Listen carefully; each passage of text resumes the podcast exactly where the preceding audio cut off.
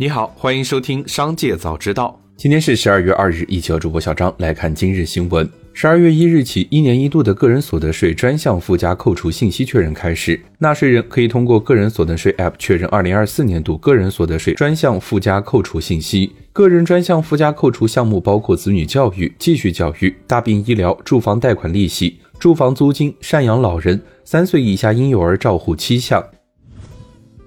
近日，良品铺子宣布，围绕降价不降质这一原则，同步实施十七年来首次大规模降价，三百多款产品平均降价百分之二十二，最高降幅百分之四十五。对于降价是否会对公司利润率产生影响这一问题，良品铺子工作人员表示，已经和供应商谈妥，降低采购成本的同时，双方均在不同程度上压缩内部利润空间。另外，降价也或将带来规模效应，整体采购规模或许会有上升表现，因此整体上对公司毛利率影响较小。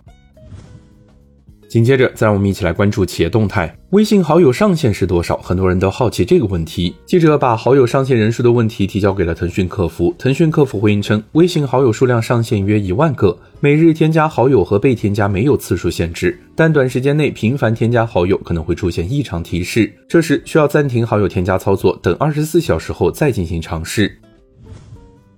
美国上市公司会计监督委员会发表声明，宣布三项执行令，总计罚款超七百九十万美元。其中，普华永道中国内地和香港分公司因考试群体舞弊，合计被罚七百万美元。对此，十二月一日，普华永道中天会计师事务所在普华永道中国官网发表声明称，对于一些员工不恰当的使用和共用技术手段协助其完成内部培训课程和测试的行为，深感遗憾。在发现这个问题后，普华永道立即进行了调查，并采取了补救措施，包括阻断相关技术手段的进一步传播和使用，并要求这些员工重修培训课程。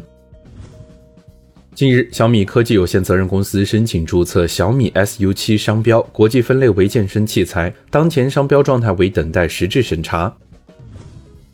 比亚迪宣布，比亚迪王朝推出燃油转定基金活动，仅限十二月。此次优惠涉及秦汉唐宋元部分车型，其中汉 EV 冠军版、汉 DM-i 冠军版至高可享两万元燃油转定基金。比亚迪方面表示，此举旨在全面普及 DM-i 混动技术，全面加速油转电进程。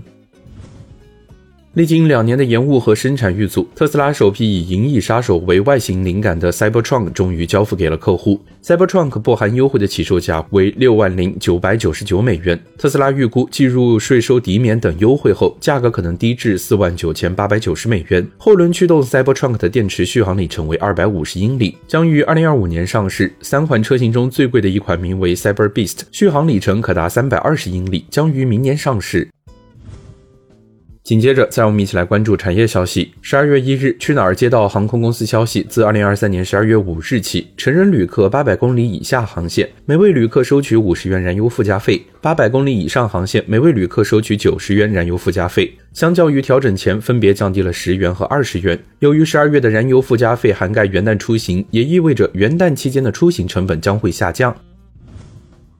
记者获悉，广发银行已于一日召集六家民营房企开会，参会企业分别为新希望、雅居乐、碧桂园、新城、万达、万华。会上，房企各自提出了自身诉求，同时广发银行也表态将对各房企择优进行支持。值得一提的是，与此前浙商银行、建行、交行邀约参与座谈会的名单不同，此次广发银行邀约参会的房企名单中首次出现出险房企碧桂园，而这也是碧桂园首次参与此轮由银行召集的座谈会。